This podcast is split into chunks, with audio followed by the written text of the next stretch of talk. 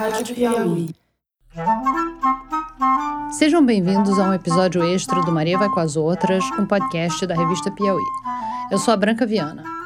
A gente gravou esse episódio na Flip, que é a festa literária de Paraty, no dia 13 de julho de 2019, na casa do Instituto Moreira Salles, com plateia. Então vocês vão ouvir as reações do público e algumas perguntas da plateia no final. A gente fez essa mesa em parceria com a Rádio Companhia, da editora Companhia das Letras, que publicou o livro da Sheila Hatch, Maternidade, com tradução da Júlia de Bassi. Essa é uma versão da mesa com dublagem para o português, tanto das minhas perguntas quanto das respostas da Sheila Hatch. Se você prefere ouvir o áudio original em inglês, volta lá no feed do Maria, que a gente publicou esse áudio também. Daqui a duas semanas, a gente vai soltar aqui para vocês a outra mesa que a gente gravou na Flip com a Kristen Rupanian, que é autora do livro Cat Person e Outros Contos.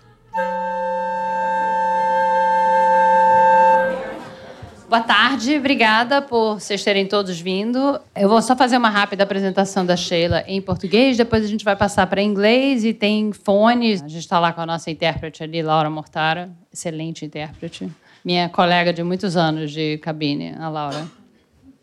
Mas uh, eu suponho que a maioria das pessoas aqui sejam ouvintes do Maria Vai com as Outras, ou fãs da Sheila, ou as duas coisas.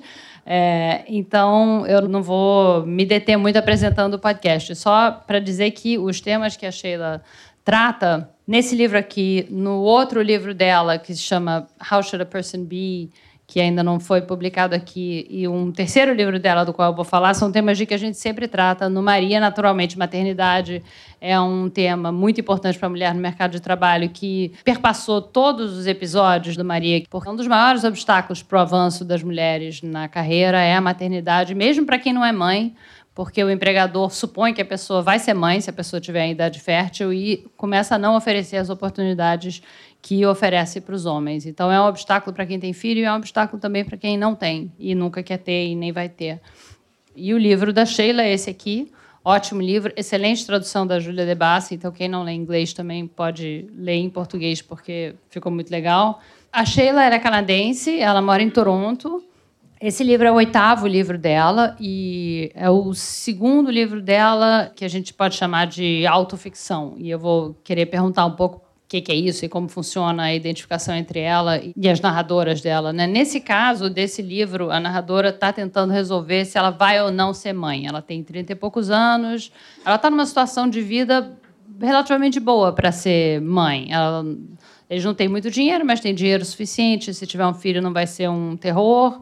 Ela está numa relação estável com um homem que ela ama. Ela está numa idade em que está na hora dela decidir, porque a vida reprodutiva dela está tá chegando ao fim, começa a ficar arriscado ter filho, e ela realmente não sabe o que fazer. E ao contrário da maioria das mulheres, pelo menos das mulheres da minha geração, ela não entra na maternidade sem pensar e nem na não maternidade sem pensar. Ela pensa muito e ela usa vários métodos eh, para decidir. Ela é uma decisão muito solitária e ela, ela consulta I Ching, ela inventa um método de jogar moeda, ela fala com um médium, ela vai numa pessoa que joga tarô, ela encontra uma pessoa que lê palma da mão no meio da rua e tem uma conversa significativa com essa pessoa.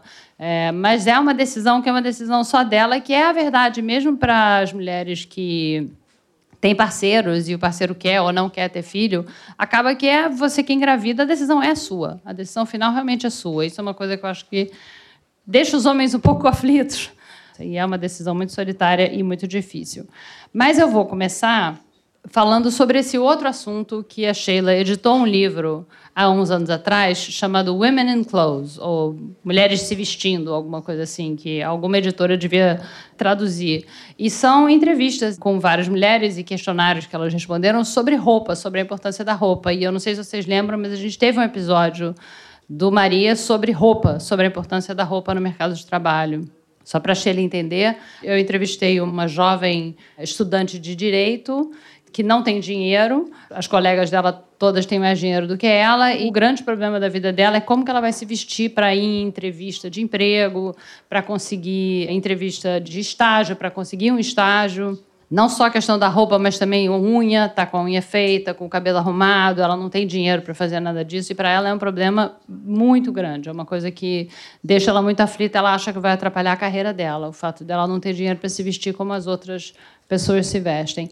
Então eu queria começar te perguntando sobre esse livro, Women in Clothes. Por que que você fez esse livro e como é que foi o processo e o que que você aprendeu nesse processo? Now we can switch into English. Uh, so this book então, para esse livro, a gente entrevistou cerca de 700 mulheres de todo o mundo sobre a relação delas com as roupas delas. Não sobre o que elas vestiam, mas por que elas vestiam o que elas vestiam. Porque a gente presta atenção o tempo inteiro no que as mulheres vestem, e aí a gente tira conclusões sobre elas. E a razão pela qual eu escrevi esse livro era que era um tema que eu nunca tinha prestado muita atenção. Eu não sou uma pessoa que pensa muito sobre roupa ou se preocupa com roupa, mas quando eu publiquei How Should a Person Be, eu tinha que tirar uma foto oficial para o livro. E o meu namorado se veste muito bem, ele não gostava muito de como eu me vestia, então era muito difícil estar nesse ponto da vida sem nunca ter pensado muito a respeito de roupa. Eu era uma pessoa muito desligada do mundo. Então o livro começou porque eu escrevi para algumas amigas e perguntei: como é que você decide o que vestir? No que, que você pensa quando você vai comprar roupa? Era esse tipo de pergunta sobre o qual nunca tinha pensado. E as respostas eram tão interessantes revelavam tanto da personalidade de cada uma, de um jeito tão bonito, sobre como ela se viu em relação a estranhos, na esfera dos relacionamentos. E eu só pensei que isso era muito interessante. E aí a gente decidiu fazer esse livro juntas, eu e duas amigas. E nesse livro não tem fotos das mulheres, são só os pensamentos delas. A gente entrevistou trabalhadoras de confecções em Bangladesh, fazendeiras, mulheres trans, sabe? Mulheres que usam burca, todo tipo de gente, de verdade. Sobre jeitos diferentes de se relacionar com a vestimenta. E depois de terminar o livro, e é um livro bem grosso, com entrevista, pesquisa, depois de terminar o livro, você tem um sentimento de muita empatia por todas as mulheres, sabe? Antes do livro, você pensa: ok, eu me pareço com essa, eu não me pareço com aquela, aquela ali é diferente de mim, ou por que, que aquela ali tá vestida daquele jeito? A gente tem todas essas ideias, mas de algum jeito o livro entra nas mulheres, ele é filosófico, é sobre escolhas, decisões e raciocínios. E eu não sei, faz cada mulher parecer uma amiga. E depois de ler esse livro, você vai para a rua e você se sente tão íntima de todas as mulheres que você vê, porque você entende que tem uma razão por trás da escolha delas, como por trás das suas. Eu adorei isso. Muita gente escreveu que o livro era como estar tá num vestiário, assim, com um monte de mulher. E tem uma coisa, não sei, uma coisa afetuosa a respeito disso. Sim, mas de alguma forma eu senti que escrever esse livro foi um erro, sabe? Porque depois dele eu acabei gastando muito mais dinheiro com roupa. Eu acho que uma parte de mim preferia nunca ter escrito esse livro. Era melhor antes. Então, você escreveu Maternidade e antes disso você escreveu o livro How Should a Person Be, que numa tradução literal é algo como Como uma pessoa deve ser, que ainda não foi traduzido aqui no Brasil. Tive a impressão de que eu estava acompanhando a mesma personagem nos dois livros, mas em How Should a Person Be, a personagem se chama Sheila, como você, e todos os amigos dela têm os nomes reais dos seus amigos, que não é o caso aqui em Maternidade. Mas mesmo assim a gente tem a impressão de que está seguindo a mesma personagem. Então eu queria saber quanto que nós, como leitores, estamos autorizados a confundir você e as suas narradoras. Eu acho que as cenas no livro não são necessariamente sempre cenas da minha vida, mas as dificuldades no livro são sempre as minhas dificuldades. Então, o jeito de pensar no livro é o meu jeito de pensar, e o problema no livro é o meu problema. Mas sabe, a narrativa é uma coisa que não é a minha vida. Quer dizer, a vida de ninguém é uma narrativa. Você tem que dar um formato, sabe? E tem coisas no livro que não são de verdade, que não aconteceram de fato comigo. Eu também tentei fazer a personagem de maternidade muito mais solitária e separada de outras mulheres do que eu sou na minha vida. Então, por exemplo, na minha vida eu tenho muitas amigas que não têm filhos, e eu realmente não tenho muitas amigas mães que me julgam por não ser mãe. Mas eu queria que a personagem tivesse esse problema, que ela tivesse todo um mundo em volta dela, com filhos, e todo mundo em volta dela sem entender a escolha dela, porque mesmo que isso seja só uma parte pequena da minha vida, mesmo assim é angustiante. Mesmo se tiver uma só pessoa na sua vida assim, você pode se sentir assim. Então, uma das coisas sobre as quais eu pensei quando eu estava escrevendo esse livro é que eu queria que tivesse uma coisa do gênero de terror. O terror de ser a única pessoa do seu círculo sem crianças. Porque tem esse sentimento de não pertencer, um sentimento de sina. Tipo, será que eu vou ter que fazer essa coisa que eu não quero fazer? Será que eu vou ter que fazer isso porque alguma força vai se impor sobre mim, mesmo se eu souber que isso não é para mim? É o horror de embarcar numa vida para qual você não foi feita. E eu queria passar esse sentimento no livro de que fase perigosa é essa na vida das mulheres? Ou pelo menos a gente sente que tem muito a perder. Eu não penso mais que existe uma escolha errada de vida. Acho que tudo bem, qualquer escolha de vida. Mas quando eu estava escrevendo o livro, eu realmente tinha medo de tomar a decisão errada. Eu me sinto diferente agora. Depois de acabar o livro, na verdade, minha sensação é de que qualquer estilo de vida é ok, sabe? E para mim, o mais importante é refletir a respeito, me fazer essas perguntas. E a resposta não é tão importante assim. Foi assim que você decidiu? É, mas não foi exatamente uma decisão. Quer dizer, no caso de não ter um filho, tem sempre. Você sempre pode criar um filho, então nunca parece que acabou. Você pode adotar, ou você pode conhecer alguém que já tem um filho, ou você pode engravidar aos 40 e poucos anos, sabe? Então nunca parece que a escolha foi feita. Mas o que acabou para mim foi a ansiedade de não estar tá fazendo a escolha errada. E o que acabou também foi esse sentimento de que eu não sabia o que era eu e o que era cultural. Isso é um sentimento muito assustador. Não saber quais os meus pensamentos realmente me pertenciam. E escrever o livro foi um jeito de separar essas coisas. Tentar entender como eu realmente me sinto e por que eu me sinto assim e quais pensamentos realmente não me importam, sabe? And what are the thoughts that aren't important to me, you know? One of our staff é, uma pessoa da nossa equipe tweetou o seguinte: Por favor, pessoal, parem de me perguntar quando eu vou ter filhos. E ela é muito jovem, mas ela já está cansada disso. E ela teve muito retorno desse tweet. E aí eu retuitei o tweet dela e foi uma avalanche de mulheres dizendo: Olha, isso começou quando eu tinha 16 anos, isso começou quando eu me casei, e eu tenho 28 anos e eu quero ligar as trompas e eu não consigo encontrar um médico que faça isso porque eles dizem que eu vou me arrepender e que ninguém diz isso para uma grávida. Você vai se arrepender, é melhor repensar isso, né? Isso parece cruel. Mas de alguma forma as pessoas se sentem muito à vontade para dizer essas coisas para as mulheres que não querem ter filho. E essas moças realmente me parecem que não querem ter filhos. Apareceu uma menina de 16 anos que disse: Eu não quero ter filho, eu sou muito focada, concentrada na minha carreira, eu quero ter uma boa carreira e a minha família não entende isso. É um problema real.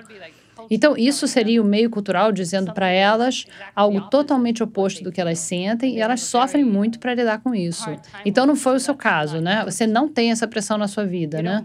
A sua personagem, não. Quer dizer, os pais dela não fazem pressão para nenhum lado, nem o namorado dela. Não, mas mesmo que ninguém se importe, você ainda sente que está fazendo alguma coisa errada. Você ainda sente que está transgredindo alguma lei essencial da sua natureza ou as expectativas sobre você. Mesmo se ninguém estiver te dizendo isso, você ainda se sente que pode se arrepender. E por que as pessoas não dizem isso sobre ter filhos? Você pode se arrepender de ter um filho. Isso é uma coisa muito pior de se arrepender. É verdade, porque a criança já está lá, né? Tem um livro incrível, não sei se já foi traduzido para o português, mas se chama Regretting Motherhood, Se Arrependendo da Maternidade. Escrito por uma socióloga israelense chamada Orna Donat. E ela entrevistou mulheres que se arrependeram de ter filhos. Elas dão os depoimentos de forma anônima, por razões óbvias, e algumas delas já têm netos, algumas têm quatro ou cinco filhos, porque é isso que você faz numa comunidade judaica em Israel. E elas dizem coisas como: Foi um erro para mim. Eu não devia ter tido filhos. Eu não gostei da experiência. Eu amo os meus filhos e ninguém sabe que eu sinto isso. Meus filhos nunca vão saber. Eu sou uma boa mãe, mas eu não gosto disso e eu preferia não ter tido. E você nunca ouve essas vozes. Então, uma das coisas que eu acho tão importantes nesse livro é que quando você está tentando tomar essa decisão para você, tem ou não tem um filho, você não ouve essas vozes e você é sempre levado a pensar: ninguém se arrepende, basicamente. Você também vai gostar. Mesmo que eu ache que não vai gostar, talvez eu goste, porque todo mundo gosta. E ler esse livro mostra que não é bem assim. E é muito triste, na verdade. Is it, is it liberating in a way? Mas é libertador de alguma forma sentir que não é uma coisa necessária ou que existem mulheres que pensam não, eu realmente não devia ter feito isso, não era o que eu queria. Bom, nunca é totalmente libertador, porque você sempre sente que escolher um caminho é sempre não escolher outros caminhos. Então eu não tenho certeza se é libertador, por exemplo, se casar. Se você pensa, ok, graças a Deus eu não tenho mais que pensar em todos os outros homens que eu gosto, já conheci o homem certo. Não é libertador, é só uma escolha. Eu preferia não ter que fazer nenhuma escolha e só cada vez que eu tivesse que escolher, eu me dividiria em duas e faria as duas coisas. E aí no fim eu teria uma centena de mim até o fim da minha vida. Mas eu tenho certeza de que deve ser libertador para algumas pessoas. É, algumas pessoas me disseram que para elas ler o seu livro foi libertador, que de alguma forma permitiu que elas decidissem uma coisa ou outra, mas principalmente para dizer não, eu não quero ter filho. E na verdade eu ouvi de um homem ontem que dizem que é egoísta não ter filhos e ele nunca achou isso e ele nunca quis ter filhos. E ele disse: Olha, foi a primeira vez que eu ouvi alguém dizer que querer ter filhos também pode ser egoísta. É, quer dizer, se você estiver fazendo isso só para você mesmo. E em muitos casos, trazer uma criança para um mundo que não precisa de mais crianças. E um mundo que precisa de que tanta coisa seja feita, sabe? E você poderia estar ocupando seu tempo com isso. Eu acho que muita gente que tem filhos está fazendo isso só pela sua sensação de plenitude. Quer dizer, isso também pode ser considerado egoísta, com certeza. Você disse que a tua primeira ideia para esse livro era fazer uma não ficção a partir de entrevistas. Você fez as entrevistas, né? Eu não fui muito longe. A minha ideia para a maternidade era entrevistar muitas mulheres sobre o tema. Em vez de fazer isso, eu botei o projeto de lado porque eu vendi essa ideia para o meu agente quando eu estava com 30 e poucos anos. E uma amiga me disse: o livro ficaria muito melhor se você escrevesse com 30 e muitos anos, quando o tempo já estivesse curto. E a aposta seria muito alta narrativamente. Eu pensei, ela tem razão. E aí eu fui fazer o livro Women in Clothes. E eu usei esse instinto de entrevistar várias mulheres nesse livro. E quando eu voltei para maternidade, eu comecei esse processo de novo de entrevistar mulheres, eu pensei, eu não me importo, eu não quero saber.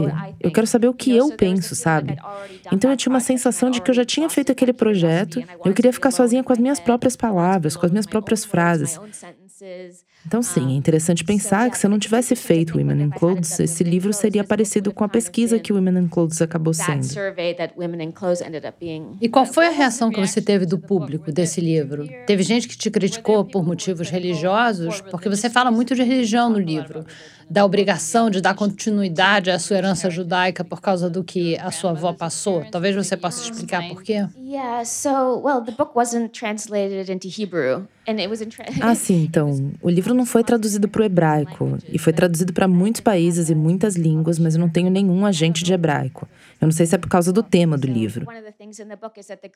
Então, uma das coisas que eu trato no livro é sobre minha avó, que sobreviveu a Auschwitz, e uma das questões do livro é: será que eu devo ter um filho por causa do que ela passou, porque ela quase não sobreviveu? Será que eu devia ter um filho como uma obrigação a essa linhagem familiar que quase se perdeu? Ou por outro lado, será que o fato dela ter sobrevivido me obriga a honrá-la de uma maneira mais permanente do que na forma de um ser humano? Com um livro, por exemplo? Eu digo no livro que um livro nunca morre, que você não pode matar um livro como você pode matar um ser humano, um ser humano pode morrer. Então, qual é a melhor maneira de compensar essa dívida e admitir o fato de que eu quase não existi?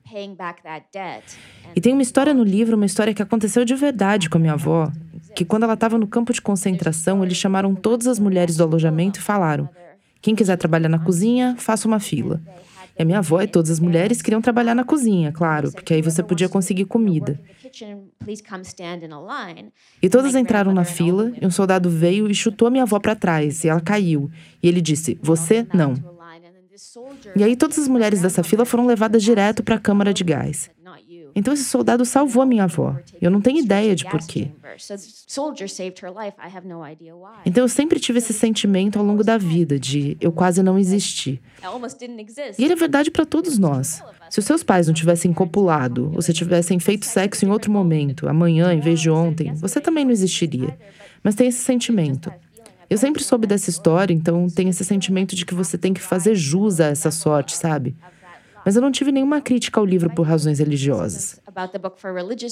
Eu acho que as maiores críticas do livro vieram de mulheres americanas de classe média alta, resenhas de mulheres de Nova York e outras cidades grandes que acharam que não era certo dizer que ao ter um filho você precisa abrir mão de uma coisa.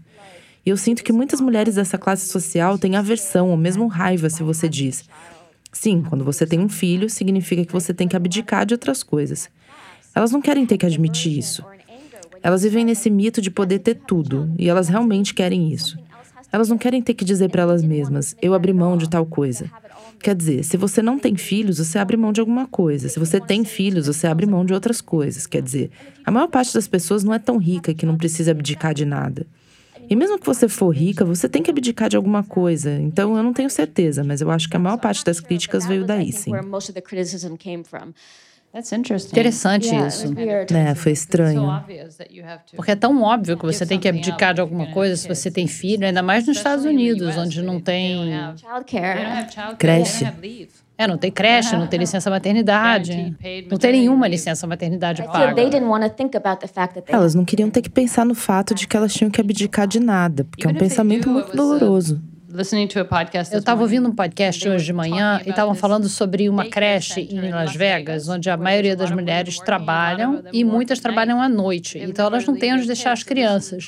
Aí tem essa creche que funciona 24 horas, onde as mães podem vir às duas da manhã ou em qualquer horário buscar os filhos. E foi criado por uma mulher que tinha esse problema e não sabia o que fazer. Então, claro que você tem que abrir mão de alguma coisa, não importa o que você faça. Você não precisa ser uma presidente de empresa, uma CEO, você pode ser só uma bartender em Las Vegas e você vai continuar tendo esse problema. Muito raramente vai ser um problema do pai. Eu tenho uma amiga que trabalha com publicidade em Nova York. Ela conseguiu uma licença maternidade bem longa até para os Estados Unidos, de três meses. Mas ela nunca tinha ficado longe do bebê antes. Ela pensou: três meses é muito novo para deixar. O bebê ainda precisa de mim. E ela deixou o bebê na creche às nove da manhã, e quando ela voltou na hora do almoço para ver o bebê, o bebê tinha morrido. Foi um super escândalo, saiu em todos os jornais. Eu me lembro de ter lido essa história. Pois é, foi uma amiga minha. E o casal é canadense, eles estavam morando nos Estados Unidos. E ela ficou muito militante, começou a militar por licenças maternidades mais longas, porque três meses ainda é uma idade muito vulnerável. E eles não sabem o que aconteceu, pode ter sido um mal súbito, o que quer que seja, mas é muito traumático o fato de o país não se importar com as mães, ou as famílias, ou os pais. E tantas mulheres trabalham, quer dizer, a maioria, eu acho que 70% das mulheres americanas trabalham fora de casa. Então, é louco. Não faz sentido. Bom, ok, acho que agora a gente pode abrir para pergunta. E se vocês não tiverem perguntas, eu posso continuar aqui hard to follow on the dead baby story. É difícil continuar depois dessa história do bebê morto, mas olha só, depois eles tiveram outro filho, eles continuaram juntos, o que é incrível. Não que isso compense o primeiro bebê, mas eles estão bem. ok, ok, temos uma pergunta ali. Você disse que sempre tem a questão do que são os nossos pensamentos e o que são os pensamentos que as pessoas nos fazem crer que são nossos. Você acha que em algum momento a gente tem uma resposta para isso? Não sobre maternidade, mas sobre tudo, sobre casamento, sobre todas essas questões que as mulheres têm que lidar. Provavelmente não. Eu acho que é uma questão eterna e uma questão duradoura. É isso que eu quero? Ou isso é algo que o mundo quer para mim? E mesmo que você consiga responder, não é isso que eu quero, isso é o que o mundo quer para mim, ainda assim é difícil fazer alguma coisa a respeito. Mesmo que você saiba que não é o que você quer, é difícil ter que viver essa vida. Eu tenho uma amiga que é escritora e ela recentemente começou a namorar mulheres. E até então ela só tinha namorado homens. E ela ficou até os 40 anos para dizer: Eu não gosto de heterossexualidade, é um saco, me deixa infeliz. E sabe, graças a Deus ela chegou lá. Mas mesmo que a gente saiba, a gente não age de acordo porque a gente tem medo. Mas eu não sei, eu sempre me faço essas perguntas. Mesmo sabendo que é difícil agir de acordo com a resposta, sabe? Quer dizer que você encontra a resposta, mas aí você tem que ser corajosa e seguir isso.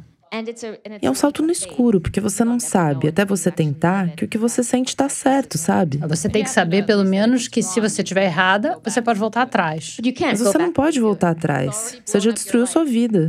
Sim, mas você pode voltar atrás e seguir outro caminho. Eu não acho que nada seja permanente. É, talvez. Mesmo que você fizer a escolha errada, você acha que é heterossexual, aí você se apaixona por uma mulher, você sempre pode ir atrás dessa mulher. Ou se você se casa e dá errado, você pode se divorciar e ir para outro lado. É verdade. Agora, filhos com filhos é diferente, porque os filhos ficam lá.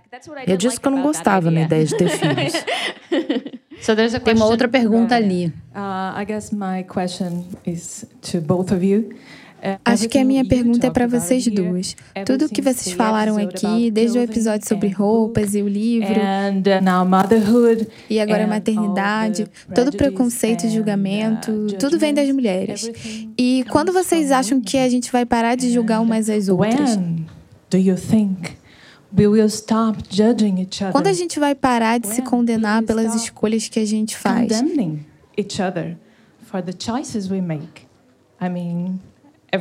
Quer dizer, toda vez que eu escuto Maria, toda vez que eu leio o livro, eu penso, meu Deus, a gente não para com isso. E agora pergunta para vocês duas. Vocês acham que tem um jeito? Quer dizer, acho que tem gente que faz isso porque está infeliz com a própria vida. E quando vê alguém feliz, feliz com as escolhas, feliz com a vida, plena, fazendo isso, é sempre um sentimento de que você não conseguiu viver do jeito que você queria. Então, você quer culpar todo mundo, sabe? Eu não acho que eu culpe as mulheres por isso. Eu acho que é muito difícil ter uma vida feliz como mulher porque tem todas essas coisas que você tem que fazer para ser uma boa mulher. E tem todos esses scripts que você tem que seguir para não ser um monstro. Então eu não culpo as mulheres por isso. Eu acho que é um problema coletivo.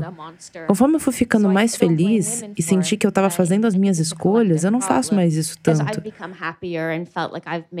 Eu não sinto que outras pessoas têm uma liberdade que eu não tenho. Eu acho que esse é um sentimento terrível, tipo, por que ela teve o direito de tomar as decisões dela quando eu tive que fazer o que me mandaram? Eu acho que muita dor vem daí. I think where that's where a lot of that pain comes from. I don't blame é, eu também não culpo as mulheres. E isso é uma coisa sobre a qual eu não falo muito no podcast, mas machismo estrutural existe. E não é só uma questão de uma pessoa ocupando outra pessoa ou uma pessoa exigindo uma coisa de uma outra pessoa. É só que o machismo estrutural existe e todos vivemos numa sociedade machista. E as mulheres são tão vítimas de machismo quanto os homens. E a gente tem um longo caminho para entender o nosso próprio machismo internalizado. Não é porque você é uma mulher que você imediatamente não é machista. Você não só é vítima do machismo, mas você também é machista com outras mulheres. E eu acho que falar sobre isso ajuda. Eu acho que falar disso sem termos como patriarcado ou machismo estrutural também ajuda, porque se você fala dessas coisas com palavras do dia a dia, é mais fácil, porque as pessoas podem se identificar. Mas muitas mulheres são muito machistas. Não é raro. E é muito.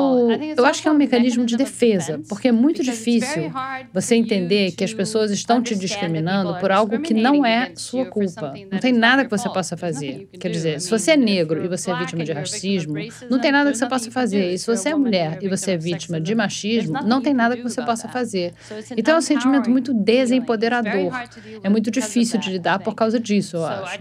Então eu acho que a gente tem que falar mais sobre isso isso e pensar mais nisso e entender isso. Não é a nossa culpa. E não é culpa das mulheres quando elas são machistas. Ah, mas eu acho que ter mulheres como amigas próximas é outro jeito de sair disso. Não contra o machismo, mas para entender intimamente outras mulheres.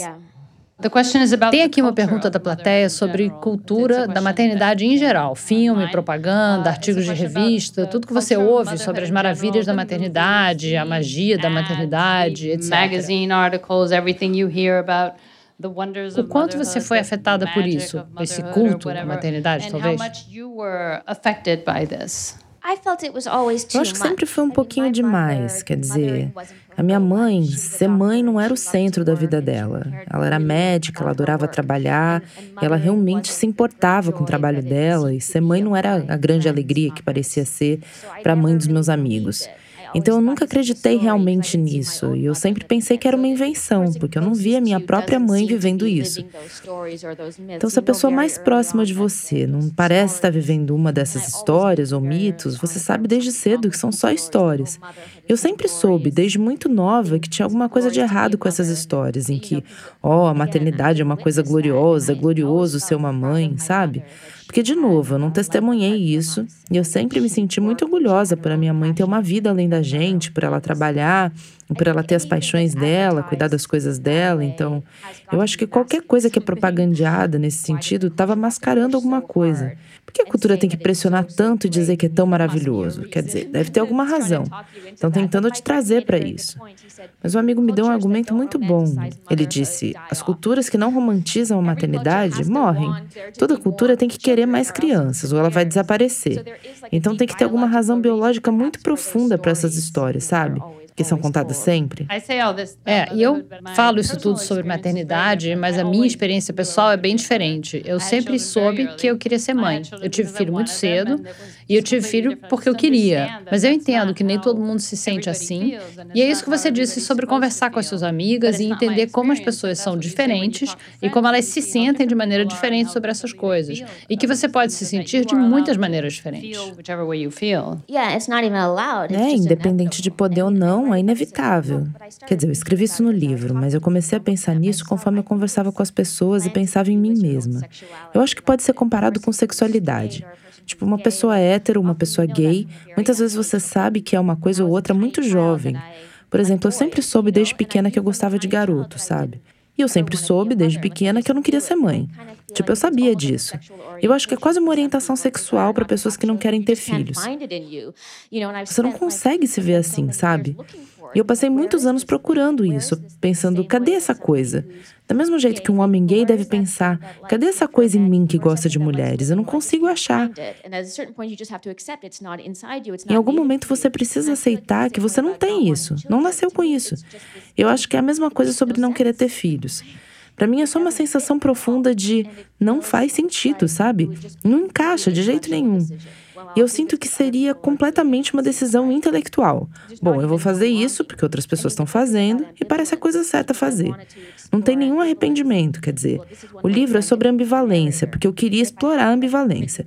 Mas essa é uma diferença entre mim e a narradora. Mas mesmo se eu não tivesse escrito esse livro, eu não teria tido um filho e teria ficado tudo bem. E na verdade, escrever esse livro me deixou mais confusa, porque eu queria escrever um livro sobre esse ponto de vista da indecisão. Mas para mim sempre foi uma certeza. Você sempre achou que não queria? Eu sempre soube que eu não queria, mas eu ainda tinha medo de ter filhos de qualquer jeito, sabe? De que eu ia ter, apesar de saber que eu não queria. Tem uma outra pergunta ali. É, eu queria fazer duas perguntas, assim. Uma mais em relação ao livro sobre as vestimentas, sobre as roupas. É, se você percebeu uma diferença na sua pesquisa das mulheres é, brancas e das mulheres latinas ou negras, dessa questão, dessa relação com a roupa mesmo, né? E a outra questão que também tem esse recorte é da questão da maternidade. Eu sei que né, você é uma mulher branca e tal, mas talvez você tenha alguma ideia disso. Se você sente que as mulheres negras têm mais pressão em relação a isso e tem menos possibilidade de escolha, não sei. Enfim, é nesse recorte de classe a pergunta.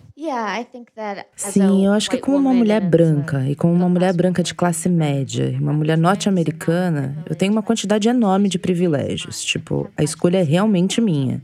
Quer dizer, eu tenho muito menos gente me dizendo o que fazer.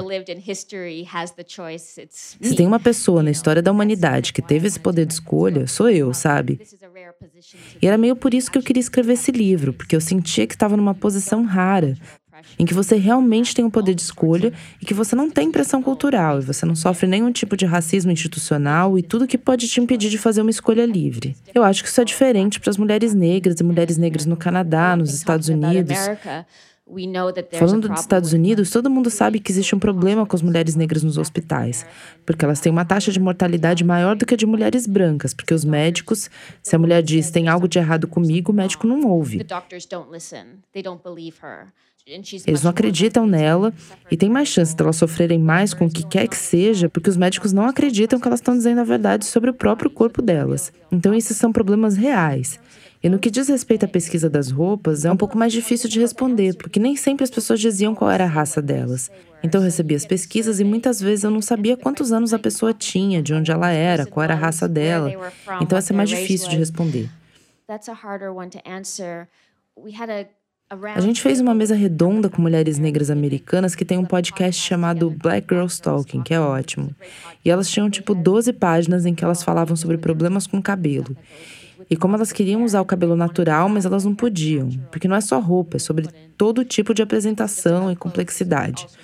E, tipo, uma delas estava falando sobre como ela finalmente entendeu que ela podia deixar o cabelo dela ser como ele era. E como esse foi um momento incrível de libertação para ela, um grande alívio. E ela finalmente se sentiu ela mesma, e tudo meio que veio dali. Então, mulheres brancas e negras lidam com questões diferentes. Não existe uma questão sobre o cabelo das mulheres brancas. Teria que ser algo do tipo, nossa, é tão sem volume ou algo assim. Mas eu não sei, tem uma coisa bem horrível sobre a qual estou pensando agora, que é o fato de que nos Estados Unidos as mulheres brancas são estimuladas a terem filhos, como uma forma de manter a supremacia da raça branca. Sabe, eu ouvi esses incels, era uma conversa, um podcast em que eles falavam com incels. Vocês conhecem essa palavra? Que vem de celibatários involuntários, esses homens que têm ódio das mulheres porque elas não transam com eles e não querem ser namoradas deles. E eles diziam que a única hora em que eles se sentem ok com uma mulher é quando ela está tomando conta do filho dela. E isso me deixou realmente transtornada, sabe? Oi. No livro, no Maternidade, tem uma descrição longa sobre como, de alguma forma, no corpo, por mais que tivessem todas as questões intelectuais e instintivas sobre ter tido vontade ou não, como em alguma hora o corpo quase que pedia mesmo por esse filho, quase como se fosse algo além do controle. E agora, quando você fala, e acho enfim, está impresso no livro também uma, uma convicção que vem desde antes. E eu queria saber sobre esse conflito, que é quase hormonal, num instinto muito primitivo, e sobre a decisão mental e pensando em você, no seu espaço, na sua vida. Olha, eu acho que algumas mulheres sentem isso de maneira muito forte. Isso decide por elas, e tudo bem. Quer dizer, o corpo é real e tem as suas razões. Para mim, isso não é uma grande experiência, mas foi uma experiência importante o suficiente para que eu pudesse escrever sobre e pensar sobre. Eu só sinto que eu sei tudo o que eu quero do mundo, e o que eu quero é escrever livros, e eu não quero fazer nada além disso. Eu quase não quero fazer mais nada, imagina ter filhos. Eu nem sei se eu quero ir para uma festa, sabe? Então foi realmente eu dizendo: eu sei o que eu quero. E esse desejo de escrever ou de fazer arte não é uma pulsão biológica, é uma pulsão cultural ou algo assim, é uma pulsão espiritual. E para mim, não ouvir o corpo é quase a coisa mais importante. Mas eu acho que para algumas pessoas é muito bom ouvir o corpo. Quer dizer, se você é alguém que tem uma relação muito bonita e profunda com seu corpo durante toda a sua vida, quando seu corpo quer gerar uma criança, parece uma coisa boa se fazer. Mas eu acho que o objetivo da minha vida não tem quase nada a ver com o meu corpo. Quer dizer, eu me sinto muito distante dele. Eu preferia não ter um corpo.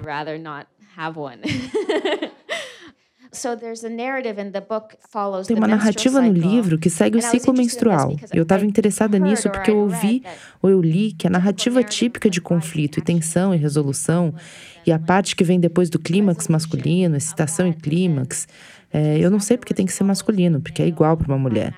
Mas eu queria pensar, bom, o que seria uma estrutura narrativa que viesse do corpo feminino se a típica narrativa vem da experiência masculina do orgasmo? Qual seria a narrativa que viesse do corpo feminino? Eu pensei, bom, qual é a narrativa que eu vivo realmente? E eu percebi que uma das narrativas que eu vivo, do jeito que o meu corpo é, é esse ciclo de hormônios ao longo do mês, sabe? Você ovula e você sente essa grande paz e alegria exuberante. E você sente que você quer fazer sexo e tudo é maravilhoso, você ama o seu parceiro. E aí, duas semanas depois, tipo, você não aguenta mais o seu parceiro, você tem que dar o fora e você odeia tudo. E, tipo, tem essa escuridão da TPM, isso é real. Tipo, é assim que o ciclo hormonal funciona. Então eu queria que essa narrativa fosse cíclica assim e mostrar não como a TPM é mostrada nos livros, que é olha que coisas horríveis estão acontecendo com você, mas como uma coisa muito interessante intelectualmente. Tipo, você pode ver o mundo de um jeito e daí duas semanas depois você vê o mundo de outro jeito. E isso é filosoficamente muito interessante, tipo, o que quer dizer ser capaz de ver a sua própria vida, por exemplo, através de filtros tão diferentes? O que isso faz com o seu pensamento? E como isso afeta a tomada de decisões? Se você sabe que você sente coisas de um jeito agora e daqui a duas semanas você vai sentir o oposto, o que, que significa isso? De que posição você deve tomar suas decisões? Então eu queria que o livro refletisse isso. A gente tem tempo para mais uma pergunta. Eu queria saber sobre o processo de escrever maternidade. Você disse que para esse livro você preferiu mergulhar nos seus próprios pensamentos e não perguntar para outras mulheres, mas encontrar em si mesma e nos seus próprios pensamentos e na sua maneira de escrever. Eu queria saber mais sobre esse processo. Se foi solitário, se foi longo, se foi triste. Como foi esse processo de escrever maternidade? Quer dizer, como você se sentiu escrevendo? About writing. Eu escrevi esse livro ao longo de sete anos, mas não era todo dia durante sete anos. Claro que eu pegava e largava, e muito do que eu escrevi são coisas que eu escrevi para mim mesma e não imaginava que iam parar no livro. Então, o jeito que eu escrevo normalmente, depois de alguns anos que eu publiquei um livro, eu penso, ok, sobre o que eu tenho escrito nos últimos três ou quatro anos ou dois anos? O que eu tenho escrito? E aí eu olho nos meus diários ou em todos os lugares onde eu escrevo ficção, cadernos, tudo isso, e eu penso sobre o que, que eu tive pensando. Eu começo a puxar todos esses textos que parecem interessantes para mim. E isso vira meu primeiro rascunho. E eu penso, ok, tem um rascunho.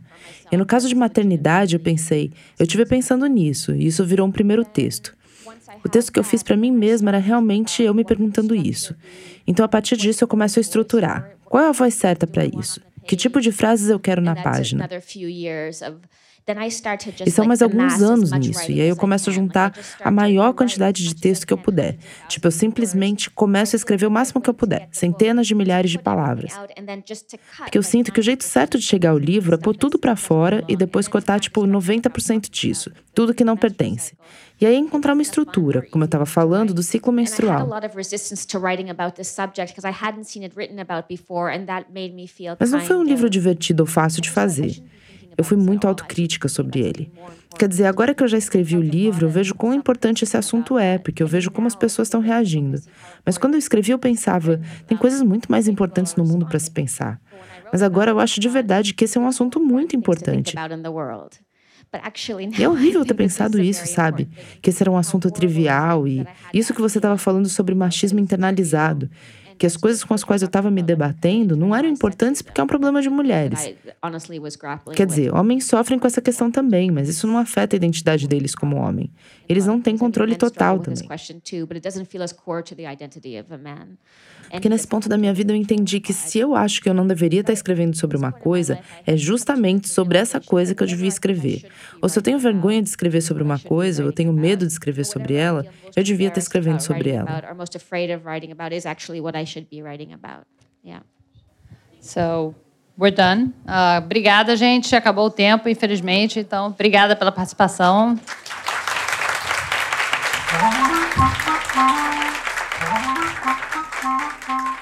Esse foi um episódio extra do Maria Vai com as Outras, gravado na Flip em julho de 2019, com apoio da editora Companhia das Letras e do Instituto Moreira Salles. Daqui a duas semanas tem mais um episódio extra, também gravado na Flip, com a escritora Kristen Rupenian. Nesse episódio, a Paula Scarpim dublou a Sheila Hattie e a Bia Ribeiro dublou as perguntas da plateia. E fiquem de olho nas redes do Maria, que tem novidade aparecendo por lá, enquanto a gente prepara aqui a nossa quarta temporada. Obrigada e até lá!